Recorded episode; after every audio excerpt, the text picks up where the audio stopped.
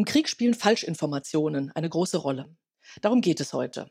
Was sind Beispiele für Desinformation? Wie funktioniert sie? Warum ist sie politisch so gefährlich? Und vor allem, das fragen wir uns ja immer, was kann man dagegen tun? Das ist unser Thema für heute. Herzlich willkommen zu Folge 47 unseres Wirtschaftspodcasts Managerkreis Impulse. Heute zum Thema Desinformation, Krieg im Netz. Mein Name ist Marion Ohnesorg und ich bin geschäftsführendes Vorstandsmitglied im Managerkreis der Friedrich-Ebert-Stiftung. Ich freue mich, dass wir heute Lutz Güllner bei uns zu Gast haben. Lutz Güllner arbeitet im Europäischen Auswärtigen Dienst. Er ist dort Referatsleiter für strategische Kommunikation und für Informationsanalyse. Herzlich willkommen an Lutz Güllner. Ja, hallo, Gruß aus Brüssel hier. Hallo. Lieber Herr Güllner, ganz kurz zum Einstieg. Wie sieht bei Ihnen ein typischer Arbeitstag aus? Wie informieren Sie sich morgens, ohne hier natürlich Werbung für ein einzelnes Medium oder eine einzelne Zeitung zu machen? Ja, also erstmal gibt es eine Fülle von unterschiedlichen Informationsquellen. Das ist ja einerseits das Schöne, das Interessante, wahrscheinlich auch für alle Zuhörerinnen und Zuhörer. Auf der anderen Seite natürlich auch eine große Herausforderung, je nachdem, in welchem Bereich man arbeitet. Für mich ist ganz besonders wichtig, dass ich natürlich sehr akkurate Informationen bekomme. Die bekomme ich zum Teil, weil ich ja hier im diplomatischen Dienst der EU arbeite, direkt aus unserem ja. Netzwerk. Aber mhm. was mich auch interessiert, ist natürlich, wie werden über diese Dinge gedacht, wie wird reflektiert. Und für mich zählt deswegen ein dreifacher Ansatz eigentlich immer zur Pflichtlektüre. Also zum ersten Mal, was sagen unsere eigenen Kollegen? Dann würde ich sagen, was so ein bisschen im Mainstream steht, mhm. also natürlich auch international. Und dann ganz, ganz wichtig natürlich, was wird auch gerade im Netz bzw. in den sozialen Medien mhm, diskutiert. Mhm, das sind die drei wichtigsten Quellen, die wir immer angucken müssen. Ja, danke schön. Ein paar eher kurze Fragen am Anfang, bevor wir ein paar Punkte vertiefen. Desinformation ist ja kein neues Phänomen. Welche anderen, vielleicht auch historischen Beispiele gab es früher, die uns nicht ganz so bewusst sind, wo es aber auch schon um falsche Informationen ging, die politisch gezielt gestreut werden? Ja, das stimmt absolut. Also Desinformation ist überhaupt nichts Neues. Das gibt es seit Jahrhunderten, vielleicht sogar seit Jahrtausenden. Man hat das immer wieder benutzt in den internationalen Beziehungen unter, was weiß ich, auch in Konfliktsituationen.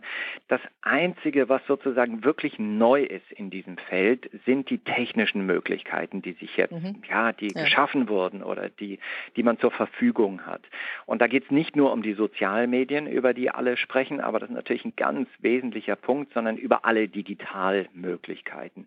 Früher hat man Desinformation genauso eingesetzt. Wir erinnern uns an den Kalten Krieg und auch davor, wie selbst die Stasi ganze Abteilungen betrieben hat, die eigentlich nichts anderes als diese Informationsoperationen durchzuführen. Das heißt, da hat sich nichts verändert. Nur die Art und Weise, wie es gemacht wird und mhm. wie sich das auch vermengt mit einer öffentlichen Debatte. Das ist, glaube ich, das Neuere. Ja. Haben wir denn aktuell auch einen Krieg im Netz? Würden Sie das so nennen? Also wie würden Sie das heute zu beobachtende Phänomen der gezielten Desinformation genau beschreiben? Oder auch anders gefragt, wie erkenne ich Desinformation?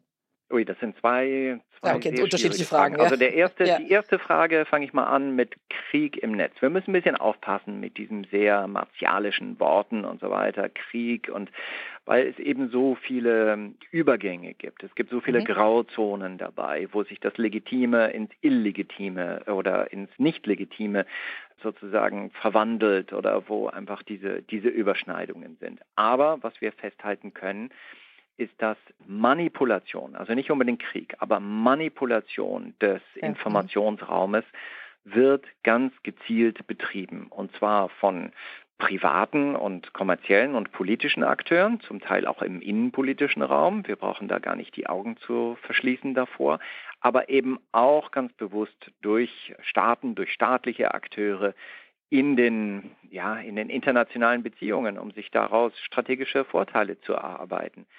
Also insofern, ja, muss man das Wort Krieg dafür benutzen, nicht unbedingt, aber wenn es einen Krieg gibt, wie den gegenwärtigen russischen Angriffskrieg gegen die Ukraine, dann wird natürlich Desinformation, dann wird diese Informationsmanipulation benutzt auch, um das zu unterstützen, mhm. strategisch ja. vorzubereiten, um das um das abzurunden. Und deswegen kann man durchaus sagen, das hat auch was mit Krieg zu tun, zumindest in ja. dieser in dieser Situation. Was man dagegen tun kann, Ja, da, müsste man ein bisschen länger ausholen, aber ich würde mal sagen, man muss erstmal wissen, was überhaupt passiert in diesem Bereich. Wenn wir nicht genau den Einblick haben und wenn man sich dessen auch nicht bewusst ist, was dort passiert, wie manipuliert wird, wie massiv auch dort eingegriffen wird, glaube ich, ist es auch schwierig, die entsprechenden Instrumente zu entwickeln. Und diese Instrumente liegen dann auf staatlicher Ebene, dann natürlich auch auf privatwirtschaftlicher Ebene. Jedes Unternehmen, wir sprechen ja auch hier zu Managerinnen und Managern oder Leuten aus der, mhm. aus der Wirtschaft, das ja. ist nicht nur eine, eine Angelegenheit der Sicherheitscommunity, weil das nämlich eng in den Bereich der Cybersicherheit auch geht. Das heißt, diese kognitive Sicherheit, um mal einen akademischen Begriff zu benutzen, wird immer wichtiger. Und erster Schritt immer dagegen etwas zu tun, ist erstmal wissen, wie sieht denn diese Gefahr aus. Ja.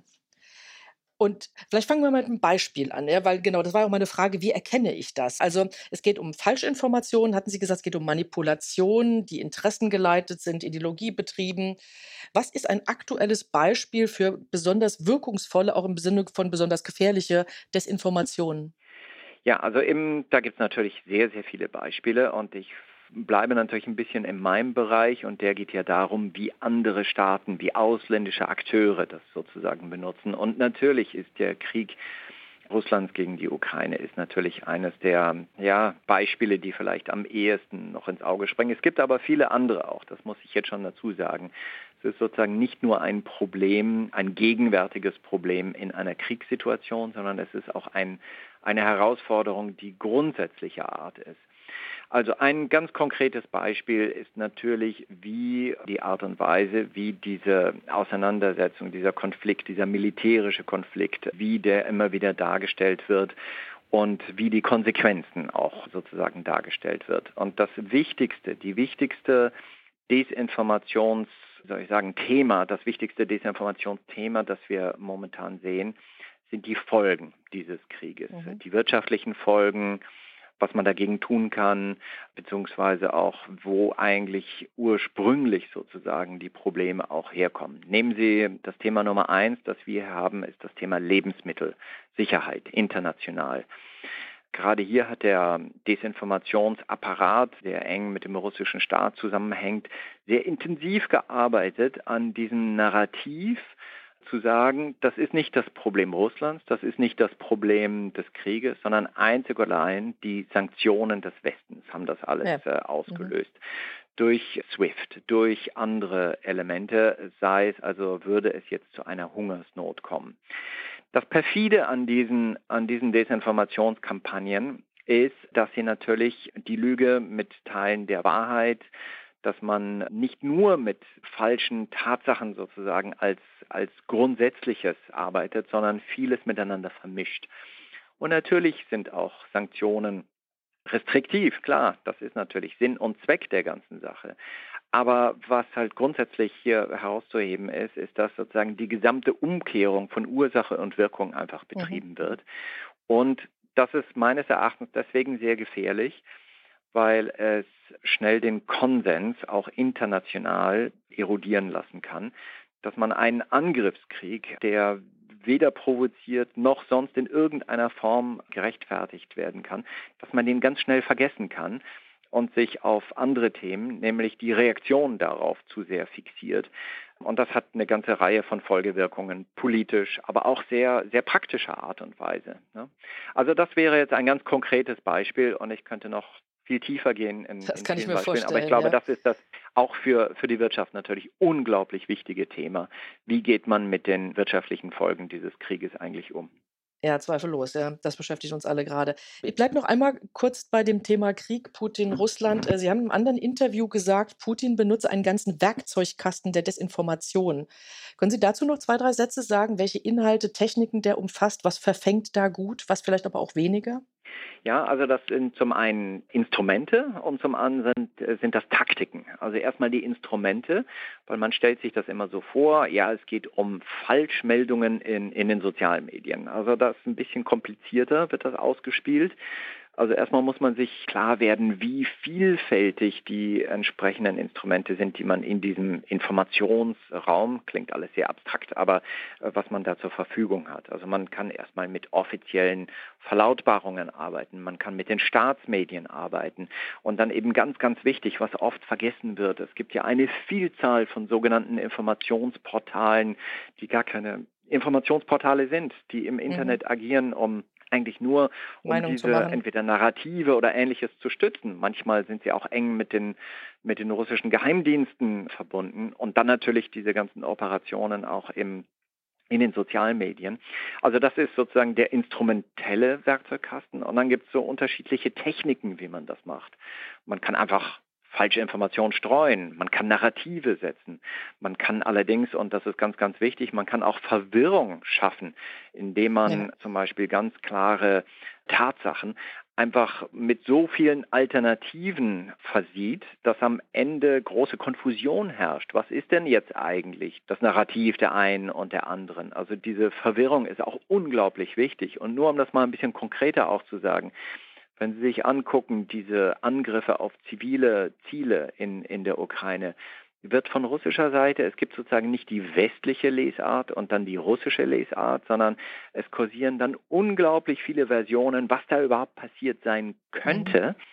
Und dadurch, dass es dann fünf oder zehn oder zwanzig verschiedene Versionen gibt, erreicht man genau das, was man erreichen möchte, ist, dass nämlich viele der Informationskonsumentinnen und Konsumenten dann am Ende überhaupt niemand mehr glauben. Also auch der mhm, mhm. faktenbasierten Darstellung in, was weiß ich, die entweder von den Regierungen, von den Medien oder sonst irgendwo kommt, weil man so ein grundsätzliches Misstrauen entwickelt. Mhm. Also da nur noch mal zu zeigen, mhm, dass mhm. diese Desinformation nicht nur damit zu tun hat, einen Narrativ der falsch ist, in die Welt zu setzen, sondern dass es da sehr viele unterschiedliche Techniken und, und Herangehensweisen ja. gibt. Und was ja noch dazu kommt, ist, dass sich manches auch gar nicht überprüfen lässt. Das erfahren wir auch in den Nachrichten, dass ganz oft dazu gesagt wird, man könne es nicht überprüfen von unabhängiger Seite. Und das ergänzt sich natürlich dann auch nochmal. Sie haben vorhin schon ein paar Sätze dazu gesagt, was man dagegen tun kann. Also man muss ja Desinformation, man muss sie erkennen, man muss man Zugänge haben, sie zu entlarven, aber dafür auch die nötige Aufmerksamkeit erhalten. Also können Sie da bitte noch was zu sagen? Wo hat da vielleicht die EU Fortschritte gemacht? Was empfehlen Sie an der deutschen Bundesregierung? Wie schafft man es, wenn man etwas erkannt hat, das aber auch wieder aus der Welt zu schaffen, zu korrigieren, in eine andere Richtung zu bringen? Ja, das ist sehr, sehr schwer, weil das perfide an der, an der Desinformation ist natürlich, sobald sich so ein, entweder, also wenn wir jetzt über das Narrativ setzen sprechen, sobald sich das irgendwie durchgesetzt hat, ist es ganz, ganz schwer, das wieder aus der Welt zu kriegen.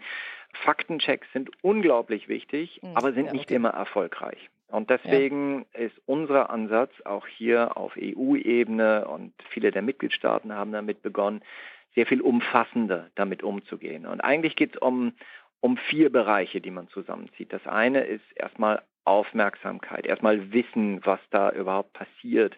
Natürlich auch die Recherche zu verstehen, welche Akteure sind da, mit welchen Techniken wird gearbeitet, was sind die Narrative, nicht jedes Narrativ ist, ist automatisch Desinformation und nicht alles, was nach Desinformation aussieht, ist auch Desinformation. Also da könnte man noch tief, noch tief einsteigen. Aber wichtig ist also dieser erste Block. Erstmal intensiv investieren in diese, was wir auf Englisch als Situational Awareness bezeichnen. Dann ja. der zweite Bereich ist, also was die staatliche Aktivität anbelangt, unglaublich wichtig, ist so diese ja, die Widerstandsfähigkeit, die Resilienz der Empfänger, der Zielgruppen zu, zu stärken und zu unterstützen. Und da gibt es einen ganzen Blumenstrauß an unterschiedlichen Maßnahmen. Kann man vielleicht die eine oder andere gleich nochmal vertiefen. Aber geht es natürlich um bessere Kommunikation. Da geht es um, also dass man auch sozusagen die andere Stimme hört. Dann geht es um Faktenchecks. Da geht es aber auch um langfristige Ansätze, wie beispielsweise Medienkompetenz stärken, journalistische Strukturen auch stärken, sodass man ein, ein gesundes öffentliche Diskussion hat, die eben nicht leicht zu manipulieren ist. Und dann der nächste Punkt ist natürlich dann auch mit den Plattformen selber, mit den sozialen Medien, mhm. mit den Netzwerken auch klare Regeln zu etablieren. Da haben wir in Europa ganz wichtige Fortschritte gemacht, auch mit klarer gesetzlicher Regulierung. Ja, und dann am Ende natürlich ganz, ganz wichtig auch äh, Desinformation, insbesondere in den internationalen Beziehungen, ist kein Phänomen, was nur die EU betrifft, sondern wir ja, müssen da auch global herangehen und deswegen auch ganz eng mit unseren Partnern zusammenarbeiten. Also das ist sozusagen diese weite Palette an unterschiedlichen mhm. Maßnahmen, die jetzt für staatliche Akteure sind. Aber natürlich kann man auch auf individueller Ebene auch relativ viel machen in seiner eigenen Ansatzweise, in seiner eigenen Verhaltensweise im Netz. Das ist sehr wichtig. Ja. Vielleicht, äh, auch das ist sicher ein wirklich extrem breites Thema, passt aber direkt dazu.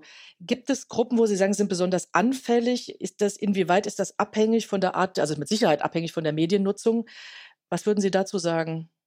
Ja, ich zögere immer so ein bisschen zu sagen, mhm. die einen sind besonders anfällig und die anderen ja, überhaupt nicht, weil erstmal richtig, grundsätzlich ja. mhm. ist jeder und jede oder alle Gruppen ja. sind grundsätzlich mögliche Zielscheiben. Und ich glaube, niemand, äh, auch ich selber persönlich, der schon seit einigen Jahren in diesem Bereich arbeitet, ist gefeit vor solchen Aktivitäten, ja, weil das einfach manchmal das Niveau auch der, mhm. der Irreführung oder die Art und Weise, die Techniken, die benutzt werden, sind einfach sehr, sehr, sehr, ja, wie soll ich sagen, fast schon professionell. Und wie gesagt, es geht nicht um den einen Tweet oder um den einen ja, Post auf Facebook, den man sieht, sondern es geht ja um eine mittel- bis langfristige Aktivität. Es geht ja. ja. um Kampagnen, es geht ja darum, auch etwas zu verfestigen, sozusagen ja. hier und da. Und natürlich gibt es einige Zielgruppen, die dafür sehr viel anfälliger sind.